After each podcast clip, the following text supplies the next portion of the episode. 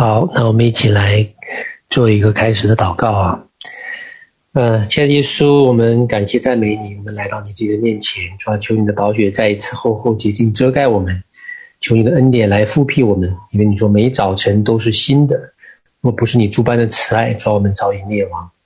因为你的慈爱何等的信实，何等的广大，主我们在各种各样的环境试炼、急难当中。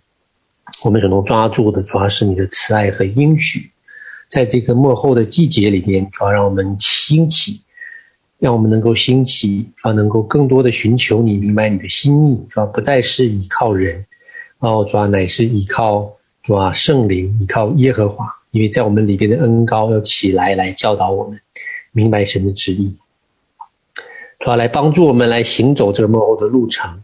使我们在里面知道如何的来持守、信靠、坚定，给我们每一个人加添力量。主要若不是靠着你，主要没有人可以夸口能够走完这个人生的路程。主要我们就恳请圣灵在里面帮助我们，将今天的分享交在你自己的手中，赐给我们当听的耳朵、受教的心。愿你自己的话语被打开，发出亮光。感谢赞美主，祷告奉耶稣的名求，阿门。好，感谢主啊！那今天我分享的题目是季节的转换。那我们先来看圣经《使徒行传》第八章第一节，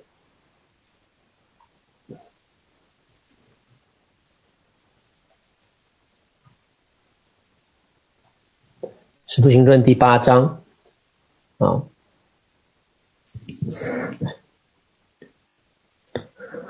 好，那这段经文大家都是很熟悉的经文啊。那讲到说呢，这个在五旬节圣灵降临下来之后呢，教会经历了一个暂短的大复兴。这个时候呢，我们看到说，呃，教会的人数呢快速的成长，呃，进进入了凡物公用，一天就几千个甚至上万个信徒信主。这时候呢，教会也选出七个执事。来管理教会的事务，那么紧接着呢，就开始呢经历了逼迫，教会开始经历大逼迫。这时候呢，也在这个逼迫当中呢，第一次殉道发生，就是斯蒂凡的殉道。紧接着斯蒂凡的殉道呢，就开始来到了第八章，讲到说，从这日起，就是斯蒂凡殉道的日子，耶路撒冷的教会呢大遭逼迫，除了使徒以外，门徒。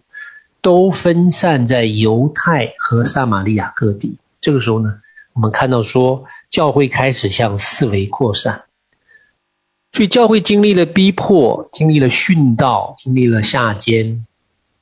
对于教会的逼迫开始，那么殉道人数也开始。所以，斯蒂凡的殉道呢，也开启了初代教会殉道的一个序章。这时候呢，只有几个重要的使徒呢，仍然留守耶路撒冷。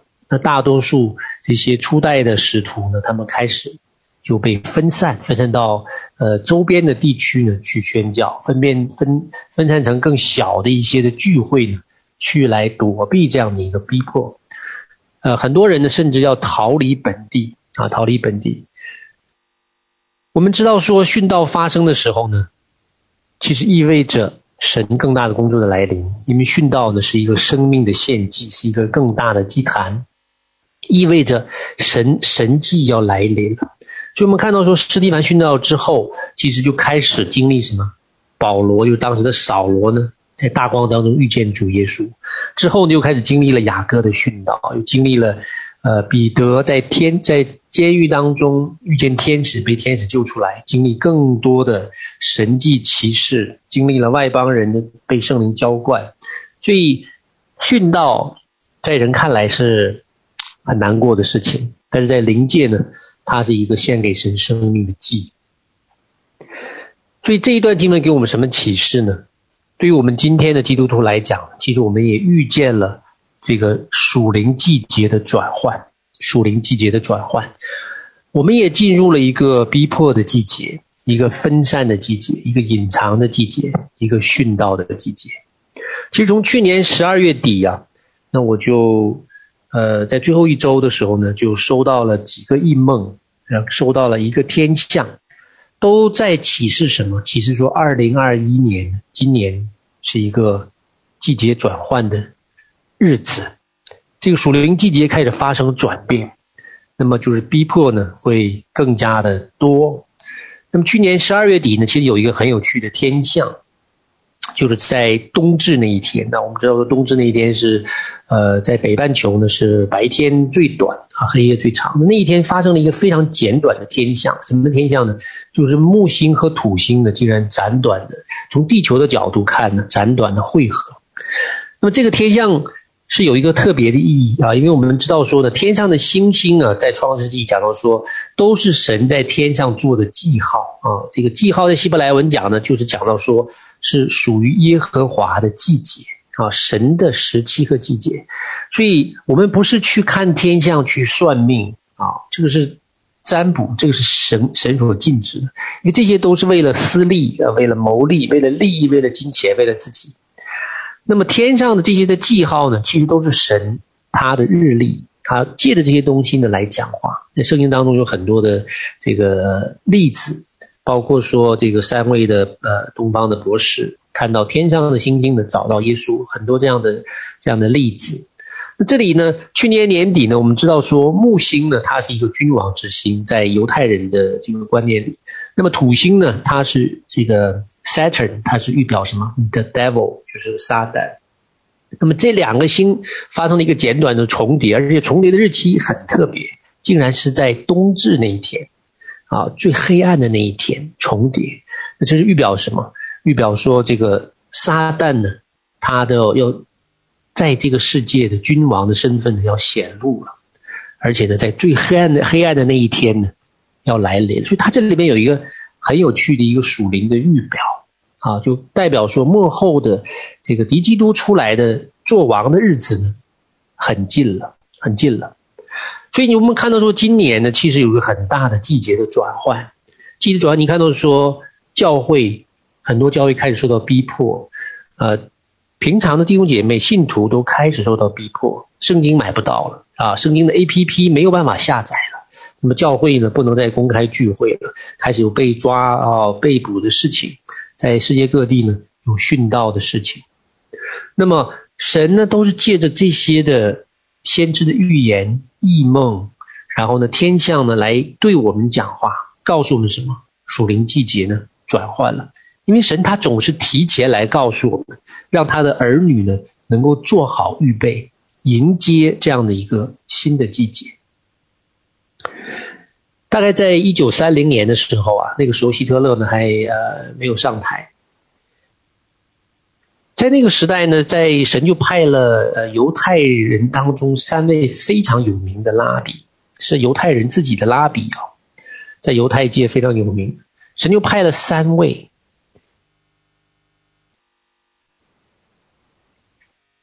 派了三位呢去到欧洲，在当时呢，就是派了三位拉比到了欧洲去跟所有住在欧洲的犹太社区。他的犹太的子民们，来传讲神的预言，告诉他们什么？说季节要发生改变了，逼迫要来了。犹太人在这个时候呢，要回归耶路撒冷、巴勒斯坦地。那这三位拉比走遍整个欧洲的犹太会堂、欧洲的社区、犹太人聚集地，跟他们传讲说神怎么启示我们呢？你们要赶快走，时间不多了。可是，在那个时代的犹太人，他们在欧洲却是什么最风光的时候啊？要钱有钱，要地位有地位，要财产有财产。他们就对这三位拉比呢讲说：“要去你们去吧，我们在这里面已经有家有业，我们过得非常的好，我们看不到什么逼迫，看不到什么危险啊？为什么要离开啊？要去你们去吧。”所以这三位犹太拉比就非常非常的难过失望啊。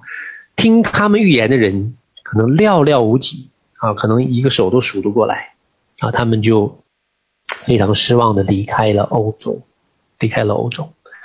之后我们就知道说，不久之后呢，大概呃三四年的时候，三三年的时候呢，希特勒就开始上台，然后就开始经历什么对犹太人整个的迫害。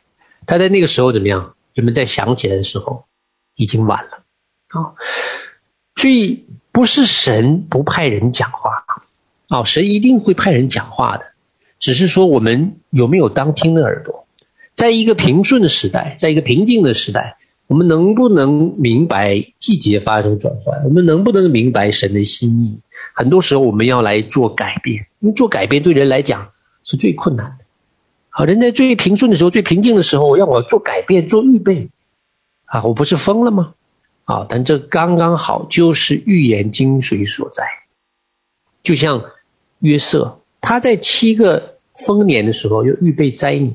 如果你没有这样的一个对预言的一个信心，你没有明白神为什么从古代历史史前就借着先知讲预言，借着异梦异象来对人讲述未来将要发生的事情，那你对这些你就没有办法来回应，你也不知道怎么回应啊。那这样的事情其实在历史当中是一再重复的。我记得二零一七年我们那年去北京宣教。啊，那当时呢，我们在那个特会上呢，其实是来自全国各地的教会的弟兄姐妹。那其中有一对夫妇呢，他是北京本地的。那么在聚会之后，我就和他聊啊，他就讲到说，哎，他说我们牧师最近呢，领领受了一个这个呃神的一个启示。他说我们教会是蛮多人的啊，大概那个时候可能有几百人吧，不要有的五百六百人。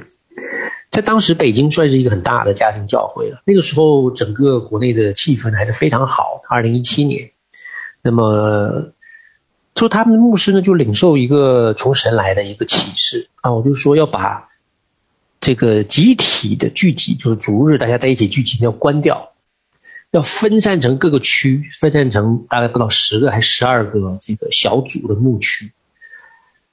当时在教会里引起一阵骚动啊。那大家都觉得说，这个这牧师是不是领受错了？是不是疯了？什么大家聚会好好的啊，这是正是最好的时候啊，怎么突然就要把主日关掉呢？后来呢，这个牧师他这个这对夫夫妇告诉我说，这个牧者就很坚持，他说这就是神给我的领受那，我们现在就是就是分散，把集体的主日聚会全部打散啊，然后就进入这个小组区牧。然后他就牧养这些的区牧，啊，当时呢，我听了这个之后，我就非常的赞同啊，我说真的是，这个是神的提醒啊，因为在那个时候，我们其实就已经看见说逼迫的这个乌云已经来了，啊，已经来了，在灵界已经看到了，但是物质界呢，它没有立刻发生，没有立刻发生，所以这就看到说，这个牧者他提前领受了预言，而且他非常执着的去来执行。啊，领受的人是很多的，可是真正能够相信、执行出来的人呢，并不多。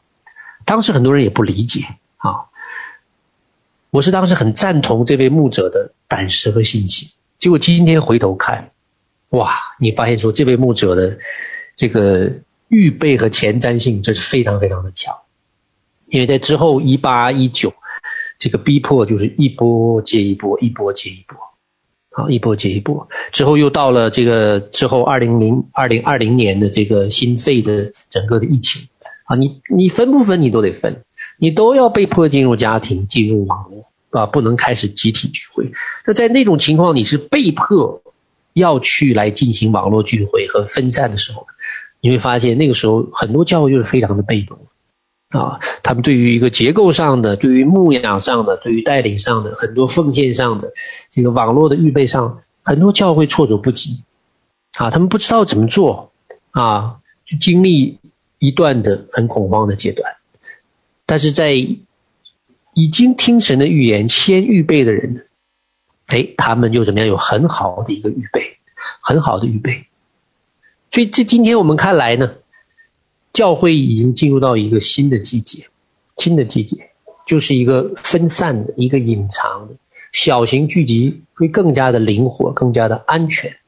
好，这样子避免说怎么样更大范围的冲击，更大范围的冲击。其实，在历史上呢，其实我们看到说这样的一个分散啊，聚分聚分，这个像中国这句话就是“合久必分，分久必聚”。其实有点这个味道啊！你看到说教会历史上其实一直都在重复，啊，我们远的不讲，就讲中国近代教会历史，从这个中国近代教会的复兴，从是从义和团开始复兴，啊，也是训导啊，这些宣教士的训导开始复兴，一直复兴到什么五零年。五零年之后呢，教会开始进入合并阶段，三次教会合并开始进入逼迫，就说是被迫分散，教会被打压，进入什么地下教会、暗藏的教会，甚至呢已经看不见。之后呢，七十年代又开始复兴，七十年代呢这个教会又开始复兴，开始聚集，然后呢八二八三年又进入被逼迫，逼迫之后呢这些早期的传道人，他们又开始经历逼迫、分散、躲藏、隐藏的。这样的一个季节啊，一直差不多十年的时间，到了九二年，整个教会又开始经历新一波的复兴。好，到了这个九九年开始，教会又开始进入城市的复兴，经历了差不多二十年啊，从九九、零九、一九，二十年，我们称为黄金窗口的二十年。然后呢，又开始进入到今天的逼迫和分散啊，这一次。不晓得这个是不是最后的逼迫和分散，但是我们看到说，为了我们能够更好的来做主的工作，教会要进入一个地下工作的模式。我们很多人在这个看过这样的呃电视电视连续剧啊，什么暗战呐，什么暗箭呐，这些谍战片，这些谍战片里边其实讲到都是什么？都是隐藏。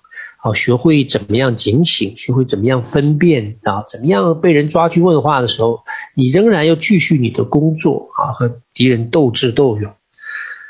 这些呢，现在都进入到我们教会的生活啊。我们是为了更好的去宣教，而且在每一次逼迫之后呢，神的工作都会有复兴的。所以在这个季节里呢，我们必须要除去我们的侥幸心理啊，因为现代呢。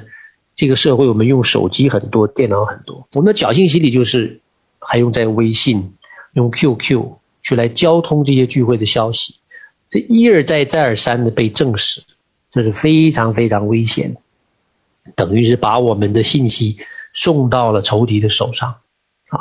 包括说我们所储存的这些重要的名单呐、什么奉献的记录啊，这些都会成为呢怎么样？仇敌抓住我们的把柄。所以我们一定要在这之前都把这些清理、清理干净。第三点，我们要来做预备的，就是我们要尽可能的保持财务的独立。好，其实这个我在几年前就已经跟大家分享过的话题啊，一直跟大家讲说，你要开始来学习保持财务的独立。什么是财务的独立呢？就是你或者你是自己开始做生意。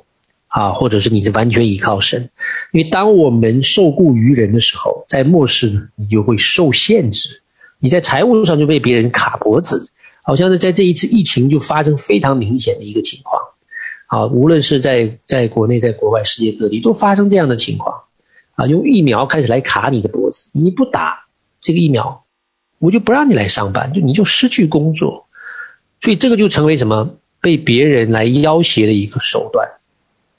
好，所以我们在末世呢，我们要来跟神求，要进入财务的独立。所以不论你是进入哪一个教会、哪一个国家、哪一个事故，其实你都是面临着同样的逼迫啊，同样的试炼。所以，我们除去我们的惧怕，除去我们当中对于这些呃呃这个逼迫啊、分散呐啊，啊、抓捕这些里面的惧怕，我们现在是怎么样？要积极的来去面对。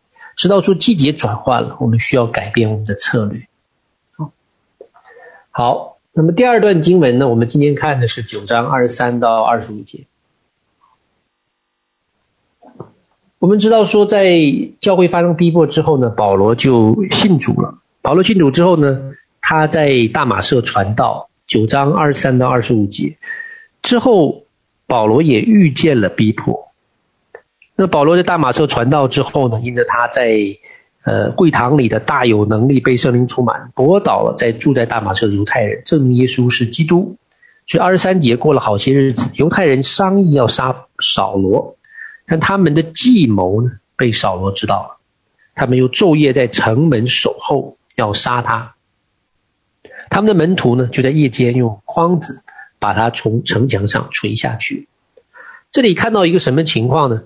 在扫罗遇见耶稣，他的生命转变之后，他开始为主做工。那为主做工，就会遇见逼迫和仇敌的诡计。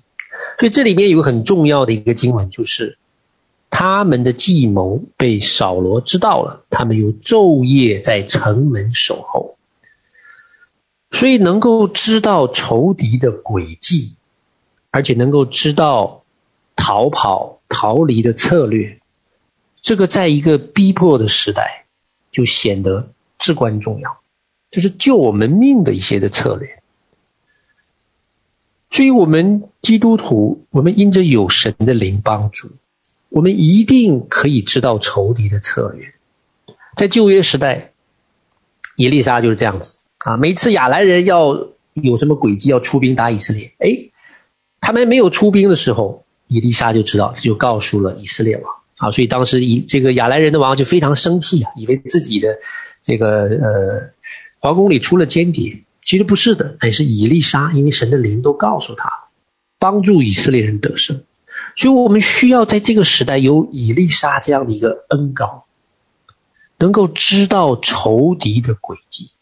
啊，你不但知道仇敌的轨迹，还有第二点，这些仇敌啊是昼夜在城门守候。什么意思？我们今天面临的敌人也是一样的，他们是昼夜，就是用电脑了啊，因为在后台。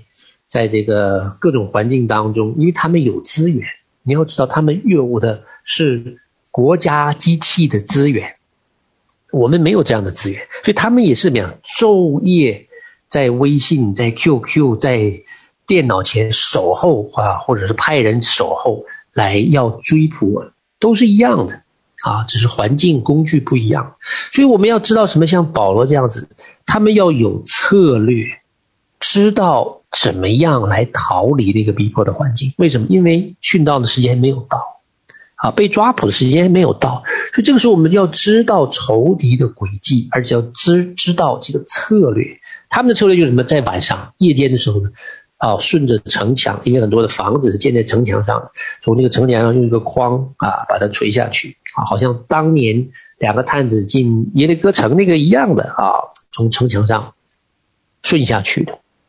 所以呢，保罗就可以逃离那个犹太人的迫害，可以继续为主来做工。所以我们需要明白，需要知道求问仇敌的轨迹，也需要明白知道啊，怎么样得胜这样的策略。因为耶稣也讲了啊，有人在这城逼迫你，你就逃到那城。所以就显然在我们为主做见证、为主传福音的过程当中。是一定会发生这样的事情，否则耶稣不会这样讲。啊，这个城逼迫你，你就逃到那一城。所以今天这个季节是一个转换的季节啊，我们需要低调，我们需要隐藏，甚至需要分散。我们更需要智慧，知道仇敌的轨迹，也知道怎么样来甩开盯梢，知道怎么样用什么样的策略呢，与敌人周旋。因为保罗，我们看到说他有多次被抓的经历。啊，多少次站在全民面前，他都有智慧来去对答啊，知道什么时候用自己的身份啊，什么时候来做见证。所以，我们知道说，在神的国度，如果不是神的许可啊，神神的儿女是不会被抓的啊，不会被抓去问话的。如果我们有一天被抓去问话，甚至被抓去做监，这一定是神的许可。那你真的是逃不掉了，逃不掉就不逃了啊！那我们就求神给我们能力、力量啊、信心，不如主命，那一定是逃，那就一定是神许可，否则神一定会给我们策略，让我们可以逃得掉。所以在末后时代呢，我们需要有这样的一个预备，也需要有这样的一个思维转换的一个概念。我们今天不再是单单求能力啊、一梦一象啊、一次、恩赐啊，我们求财务的祝福。你不是单单在求这些，你现在要求的是什么？还要再多加一项，就是求问仇敌的策略，仇求问击败仇敌的，知道仇敌的轨迹，求问击败仇敌的策略。我记得我们在大陆宣教的日子。我们就是在异梦当中啊，不断收到神的提醒，告诉我们说，下一站啊，仇敌又开始布控了，又开始要抓我们了啊！又看到这个聚会的现场啊，出现了这样的这个被抓，那这些都是提醒，都是提醒。那我们收到这些异梦之后，我们怎么样？我们就用新的策略去跟仇敌，就抓我们那些人去周旋。啊，我记得有一次我们坐高铁，我们早上一起来就收到了一堆的异梦，说在下一站呢又有危险了，啊，又有带刀者，又梦见啊，又又这个这个宝宝们又上门来了，啊，冲击聚会。结果我们票都已经买了，那我们就坐上高铁。可是我们到了该下站那一站呢，我们不下，我们在车上临时补票，然后又补到下一小站，我们再下，啊，就整个出。把整个这个敌人要抓的计划全部就打乱了。我们不去原来定的要去的地方，我们临时改变了一个城市。好，所以就都是用这样的啊方式和策略，因为神呢总是先于敌人一步来提醒我们。那我们听了之后，马上就做改变，马上就做改变。所以呢，总是怎么样有惊无险，有惊无险。所以神会告诉我们仇敌的诡计。我们也求问策略，所以在几次的危险当中呢，哎，仇敌都抓不住我们，可以使神的工作呢得以继续，还荣耀神神的名啊。所以我们在末世呢，我们需要来求问啊，很多时候求问仇敌的诡计，击败仇敌的策略。有些时候这些诡计呢，可能是在个人层面啊，像像最近。我就做了梦啊，梦到说这个有人在言语上要来陷害我，啊，这是一种诬告。那么赶快怎么样？就来奉耶稣的名来祷告啊，来破除啊，就是个人生生命层面的啊，个人生命层面的。那么有时候是在群体层面的，群体可能是教会啊，可能是小组啊，可能是团契啊，可能是施工。有的时候可能就发生，哎，很多同工，我们之前就发生过，很多同工家里边同时出问题。这就知道说仇敌开始来攻攻关系啊，攻婚姻。那个时候怎么样？我们就求问策略，怎么样把这个仇敌的攻击打回去啊？有些时候是一个集体分裂的灵在攻击，那我们也要求策略。那么在末世呢，我们看到说有些仇敌的这些的诡计啊，他们是国度性的啊，国度是在世界范围来迷惑。全球的基督徒，那这样的事情现在越来越明显，因为我们知道说这个敌基督要出来的日子越来越近了嘛，啊，那么我们必须要来得胜，要来明白仇敌在全球的这个轨迹。那在幕后呢，仇敌在全球的轨迹是哪些呢？就是有三个大的方面啊，第一就是妥协，第二是迷惑，第三呢就是要进入那个完全的掌控，这是仇敌最终的目的。啊，就是这个统一统一宗教和受印记芯片的这样的一个完全的掌控。仇敌在末后时代，他在整个全球他的轨迹的第一个就是妥协啊，这个他已经布局了好多年了啊，已经布局好多年。他首先其实就是让教会在真理方面已经妥协、妥协再妥协。啊，达到了今天教会对真理的妥协，可以讲是说达到了一个空前绝后的高峰。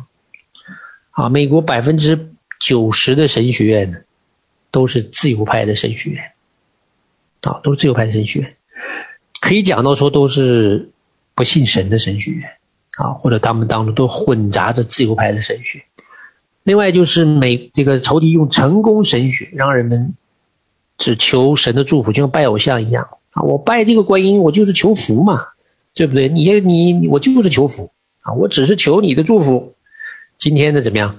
在基督教里面，仇敌成功的用这个成功神学，把很多基督徒就转化成这一类的偶像式的一个敬拜。恩典福音、普世救恩论，你看到说今天仇敌让教会的真理发生妥协，发生妥协，所以呢，这个整个的教会啊，就慢慢慢慢要朝着最后那个统一宗教开始去前进，因为最终的目的就是让全球的这个宗教呢进入一个大统一。因为天主教它已经和福音派啊、什么这个灵恩派啊、伊斯兰教、犹太教、佛教、印度教，通通都签订合约，已经都签完了啊，这些都在网上，照片都是有的，你可以去看。他们就是要用什么？这个妥协到一个什么程度？就是要用神的爱，神不是爱吗？爱就是联合，爱就是包容啊，就是接纳呀，所有的重要都接纳，最终怎么样，就要去拜这个低基督。啊，低基督。所以你看到今天教会已经妥协成不成样子了，在西方，同性恋可以是牧师的，啊，同性恋可以是神学教授的，已经妥协到这样的一个光景，而且没有人讲什么，啊，教会已经照单全收。所以因为什么？这个就是他们讲到的这种普世救恩论，因为爱嘛，那神难道不爱同性恋人吗？啊，所以爱呀，那爱为什么他们不能当牧师？啊，不能当教授？不能当辅导，他们就是用打着普世大爱的旗号，把整个真理妥协。可他们没有想到说，那神难道不审判吗？啊，神难道不让人悔改，生命不要改变？哎，他们不讲这些，这个就是什么真理里面的妥协。啊，那么今天我们也看到说呢，这个这个新冠肺炎啊，我们最新的疫情，那其实这个疫情，这是一个考试啊。我们施工之前已经讲得很清楚了。打与不打，你要自己到神面前去来祷告。到了末世，你会看到这样的一个光景，就是越来越多的事情，都是要你自己向神来求问的。你过去多年的查经、参加的培训、参加的特会、学习的真理、等候神、安静神，这些一切的训练，你发现到了后来，到了一个考试验收的阶段了。你学了这么多，预备了这么多，为了什么？就是为了今天呢，为了今天开始能够明白神的旨意，我要怎么来顺服，怎么样明白？因为今天是一个危难的时刻，哦，是一个极难的时刻，是一个逼迫的时刻。你在这个时候，你必须要知道，你能够从神那边领受到神的旨，你没有办法再倚靠人了，倚靠先知，倚靠这个使徒，倚靠某个名人讲的话，这些都要听。可是都不能成为你最终做决策的一个决定，你必须要从神那边拿到你自己的印证，因为没有人可以给你负责了。而且你很快看到现在教会在幕后很多的问题上都开始分派，啊，有的人说可以打，有的人说不可以打，啊，就像将来这个收音机是一样，有的人说可以植入，有的人说有的人说可以不可以植入，你怎么办？你只能什么样？去求问神。你必须要自己从神那边拿到确据，因为你要对你自己的生命负责，没有人可以对你的生命负责。所以这是一个考试，这是一个模拟考试。我看出你能不能明白神的心意，然后能不能去顺服，而且这个顺服当中是带着很大代价的，甚至失去工作的代价。好，前几天就有个姐妹跟我讲啊，他们的老板就是。强迫他们要打疫苗的啊，不打你就先在家工作。好，他就看到说他们这个公司最开始也是啊，十几二十个人都坚持不打，可是面临要失去工作的威胁的时候，人就开始妥协了。那他领受就不打，以至于到后来他说他要失去工作啊。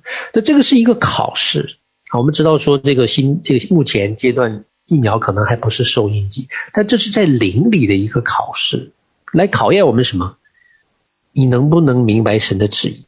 你能不能明白之后去顺服？你能不能不妥协的顺服？因为这只是一个模拟考试，后面是那个大考，就是受印记的考试啊！啊，你要面临的后面那个考试啊，更是难的，更是不容易的。你要失去的东西是更多的。所以我们是否能够在这样的一个环境当中去站立？好，今天考试的时间很快就要到了，所以我们一定要在真理里边站立得稳。我们知道，我们祷告寻求神的旨意，目的不是寻求。很多人寻求了，他不顺服，白寻求，反而得罪神。啊，你去问了神的心意，你又不执行，你这不是羞辱神吗？啊，要不你还不如不问。你要问。问清楚，你就一定要去顺服，啊，一定要去顺服，而且是不计代价的顺服。我们在末世，我们一定要有这样的准备。那第二方面，仇敌在全球的一个轨迹呢，就是迷惑啊，迷惑。他首先是用假预言来迷惑，我前几天有一个呃组内的姐妹还跟我讲，就说：“哎呀，那个甘老师，你看那个美国有一个名牧啊，华人里的名牧，他说这个末世还早呢，他在他们教会呢要大谈十年计划啊，未来十年神要怎么样祝福教会。”怎么样在人数上祝福，财务上祝福啊？我们的生命要祝福，我们要做十年的计划，因为末世还早。真的末世还早吗？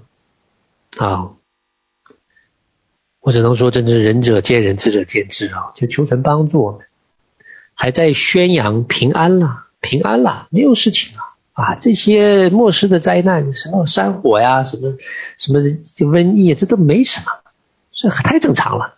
啊，我们继续在我们的祝福里前进吧。这个就是平安了，平安了的预言。另外就是你看到迷惑，就是川普总统的预言。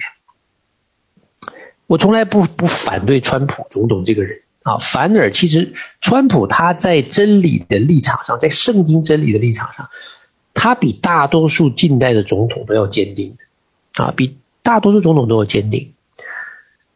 我反对的是什么？是利用川普在散布虚假的预言的这些的假先知。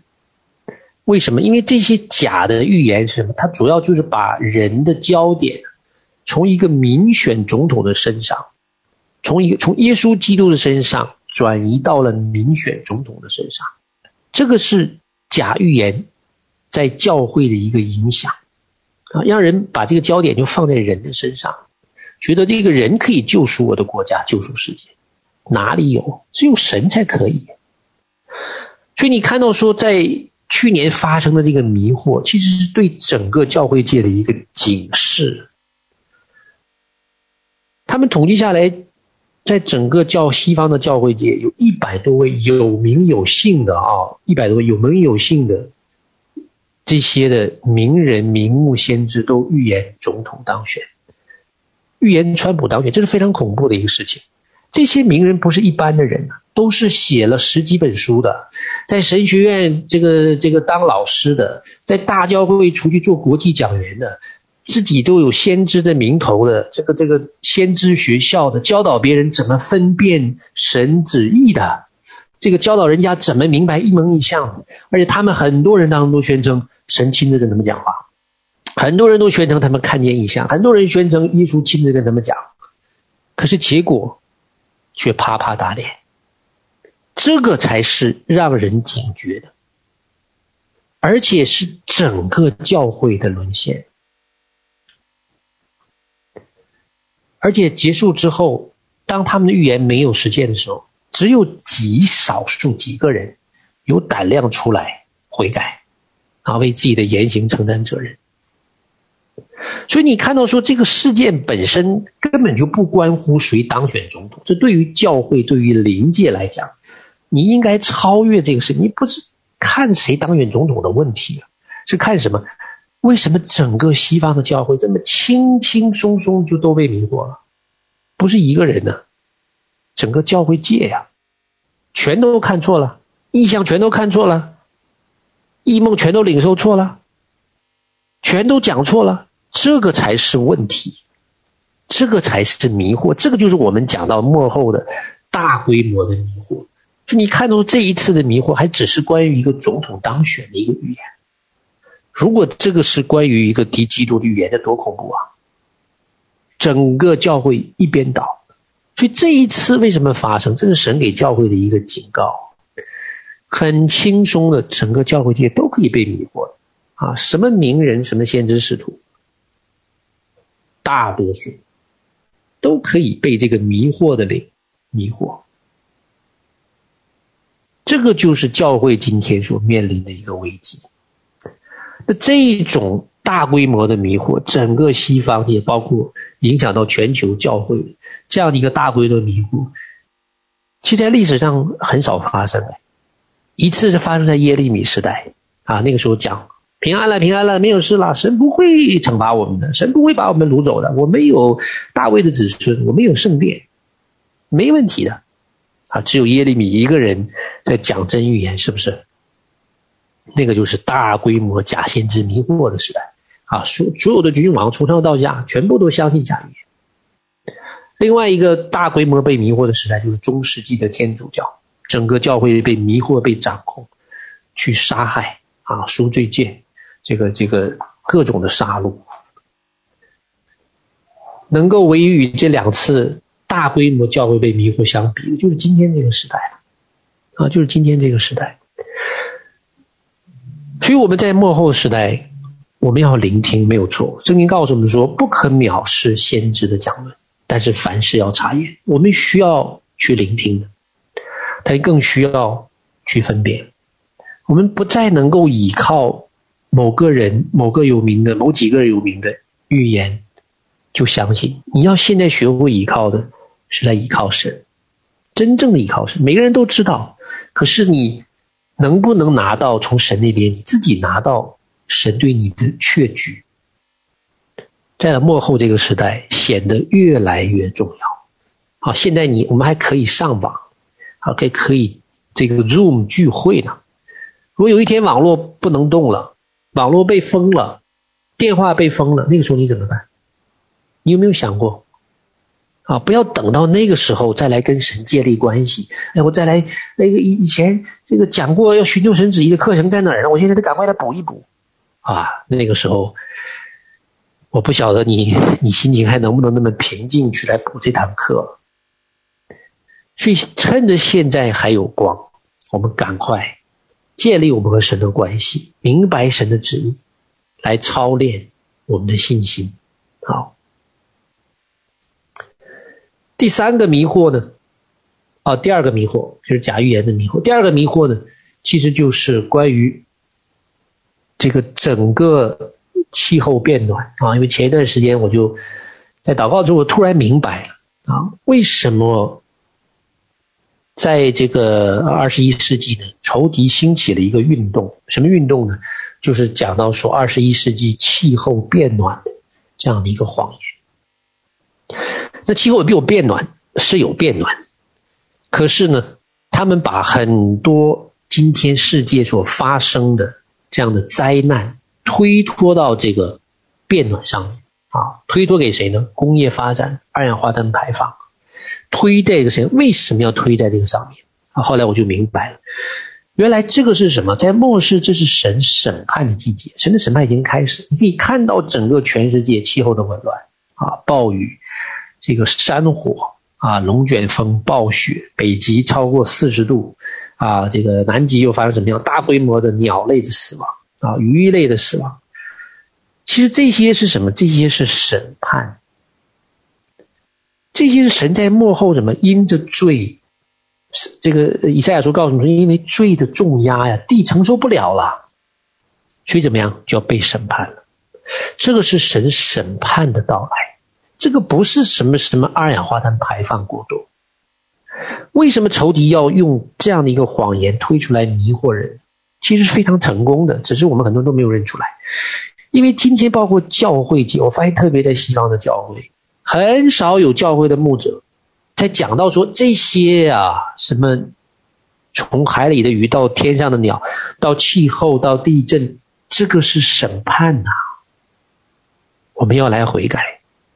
没有认出来，教会真的是干脆就没认出来这件事情，没有把这些自然界发生的情况和圣经对照对照。耶利米当时怎么对于以色列人讲？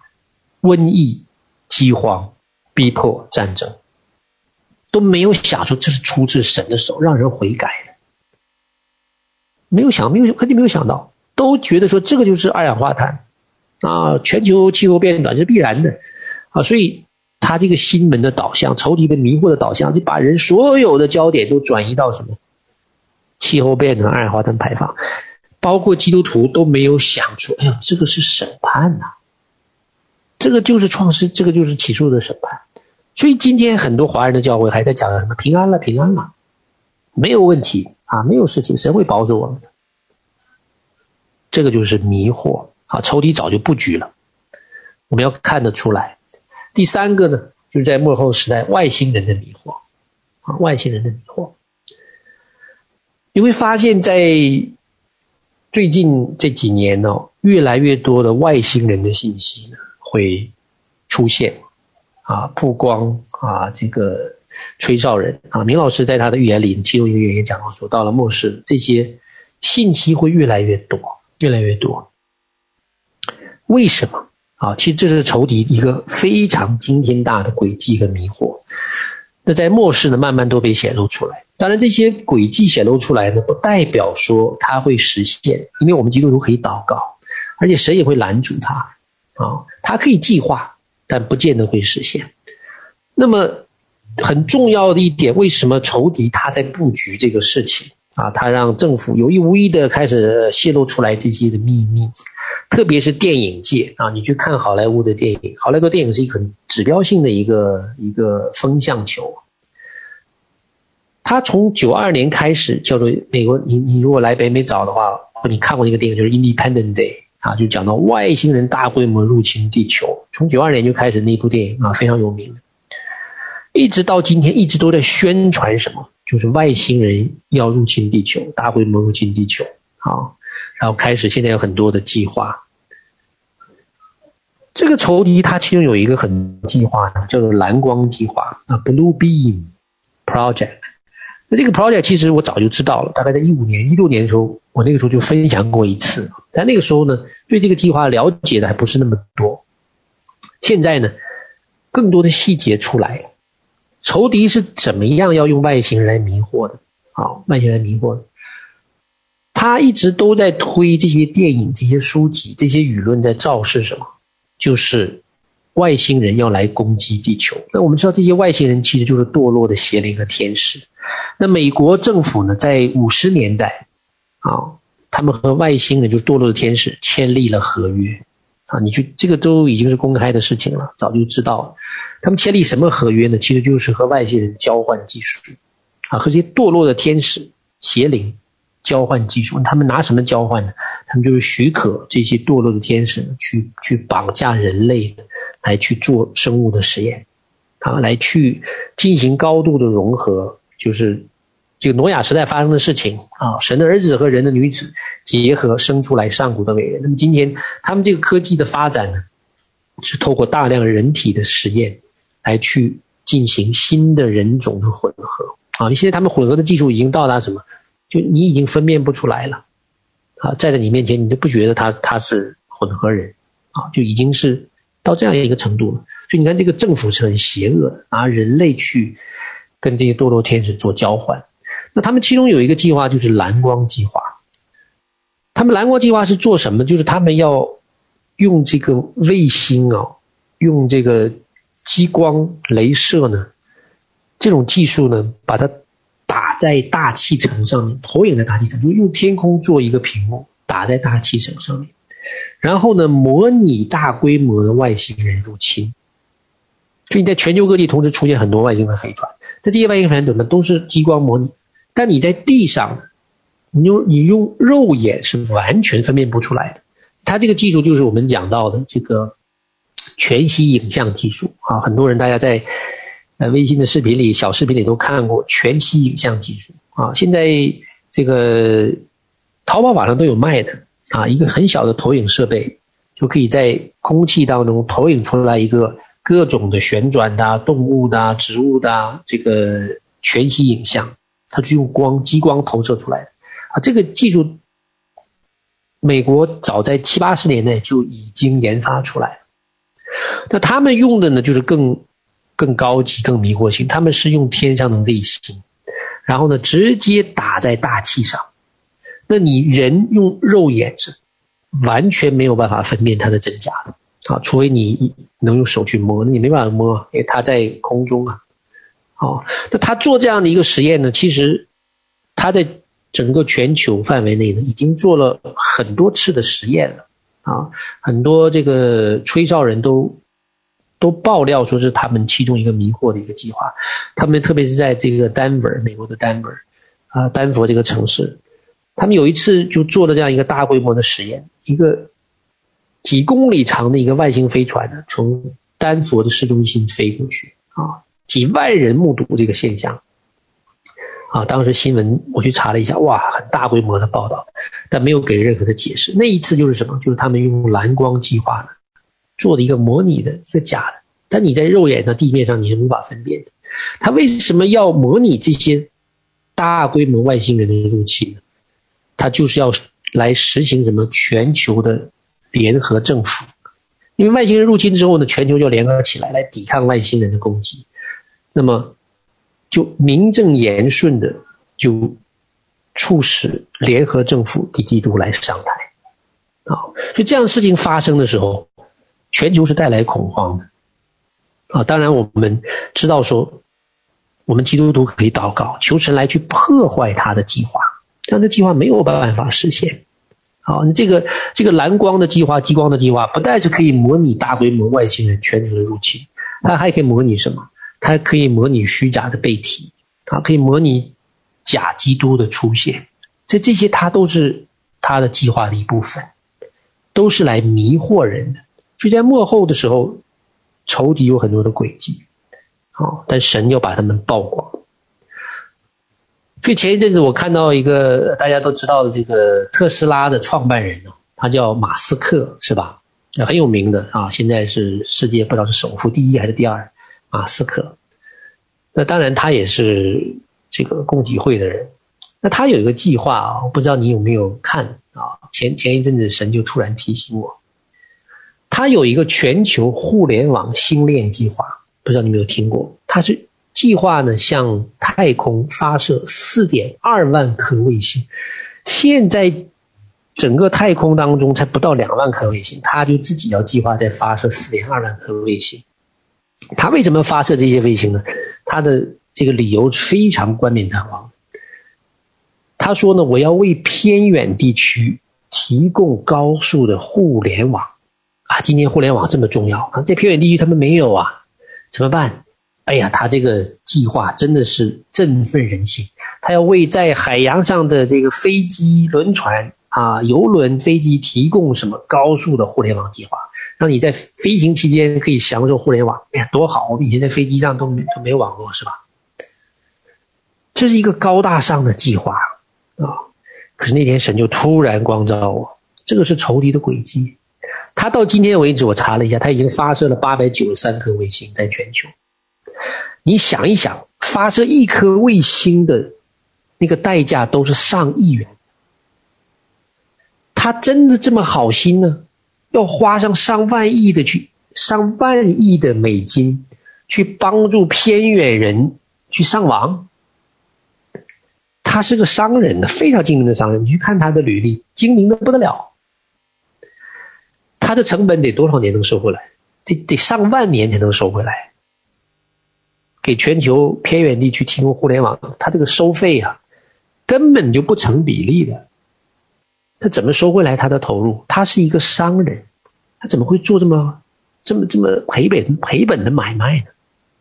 哦，我后来就突然明白了，这一些在天上的卫星，它表面上是要为偏远地区的这个居民提供互联网，其实它真正的目的。是在做这个蓝光计划，是要用这么多的卫星覆盖全球，可以在全球呢模拟外星人这种叫我们叫做 Holocaust，就是这个全息影像的入侵啊，或者他们自己很多的轨迹，很多的轨迹，原来他是后面才这个才是真实的目的。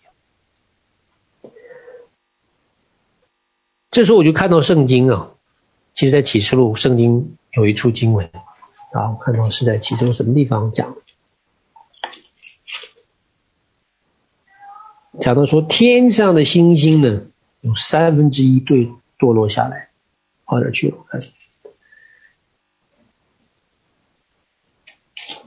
星辰的三分之一都被击打，好，然后落在地上。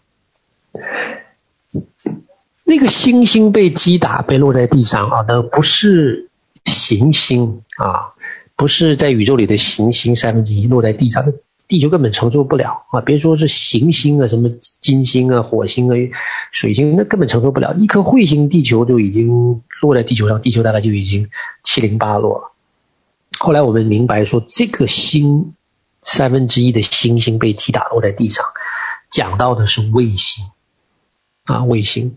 那么傻都在他的一个讲道当中，他也是他也是从神这么领受的啊。这个讲到的是卫星，所以你看到原来其实在在创世纪，其实神早就已经知道仇敌的计划，而且早就要击打他这个计划，要击打他这个计划，因为神知道说他们就要用这个发射卫星做很多迷惑的事件。所以呢，一定会有这个陨石来审判啊！这明老师讲过，为什么要用石头审判？其中这个石头怎么样？就要大规模的袭击这些天上的卫星。为什么？因为这些卫星怎么样？他们是被仇敌用来模拟一个邪恶的计划，模拟一个邪恶的计划。因为如果你不知道这样的计划，你突然在全球所有的大河上都出现无数的外星的飞船，这个人是很多人他是会混乱的，会崩溃的。啊，会崩溃的。所以神他是有他的计划，他要来用这些来审判，来击打仇敌的计划。这也是我们有祷告的依据，就是神他会破坏这些仇敌在幕后的这些的迷惑，这些的诡计，能够使他的计划没有办法完成，没有办法去迷惑地上的民。啊，最后一个方面，仇敌就是完全的掌控啊。妥协、迷惑、完全的掌控，仇敌他最终的目的就是要来，在金钱上、在生活上、在宗教上、在行动自由上，对人呢有一个完全的掌控，完全的掌控。方法就是借着什么统一的宗教和受印记的植入。那这个议题呢，其实已经越来越近、越来越清晰了。之前在启示的课程我也分享过，其实。受印记的芯片的植入，在全球早就启动了，好，早就启动了，只是它还没有推广到普通老百姓的层面。在欧洲已经推广了，在瑞典、比利时、英国都已经开始推广了，啊，特别瑞典是急先锋，你可以随便去互联网上一查，都可以查得到。那么在各国的精英界，啊，就是特别是共济会、光明会这些精英界，他们也早就植入了，啊，早就植入了，所以。其实是已经开始了，只是还没有大规模的、全球性的、强迫性的植入，还没有。这个时间什么时候开始，我们不知道，但是非常快了啊，非常非常快了。所以，我们基督徒我们面临的末后的这个考试啊，但我们没有什么怕的，因为神就是会把仇敌的诡计呢，提早向我们显明、向我们揭露，让我们可以做预备。而且我们知道说。越是这样仇敌的诡计呢，那么神的工作就会越多，神迹奇事就会越多，那么神的灵呢就会更频繁的来工作，带领我们经历呢更奇妙的神的作为。因为我们的信心就是什么？耶稣已经得胜了，战胜死亡了啊！没有什么比死亡更大了。所以，我们跟随着耶稣，我们没有什么可以惧怕的。我们只要跟着他，明白他的心意，执行他的旨意。我们是一定是站在得胜这一方，所以我们在末世呢，求神帮助我们。我们一起低头祷告。亲爱的耶稣，我们感谢赞美你，因为圣经告诉我们说，我们莫非不知道仇敌的诡计。主啊，你真是总是行在仇敌的前面，因为他来是要杀害、偷窃、毁坏。